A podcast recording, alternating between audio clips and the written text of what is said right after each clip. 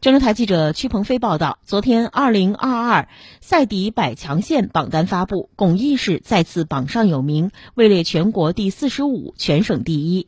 二零二一年，巩义市地区生产总值完成九百零一点九亿元，增长百分之七，总量和增速均居郑州六县市首位。规模工业增加值增长百分之十五点五，一般公共预算收入完成五十一点六亿元，社会消费品零零售额完成三百零二点二亿元，各项主要经济指标均居郑州市前列。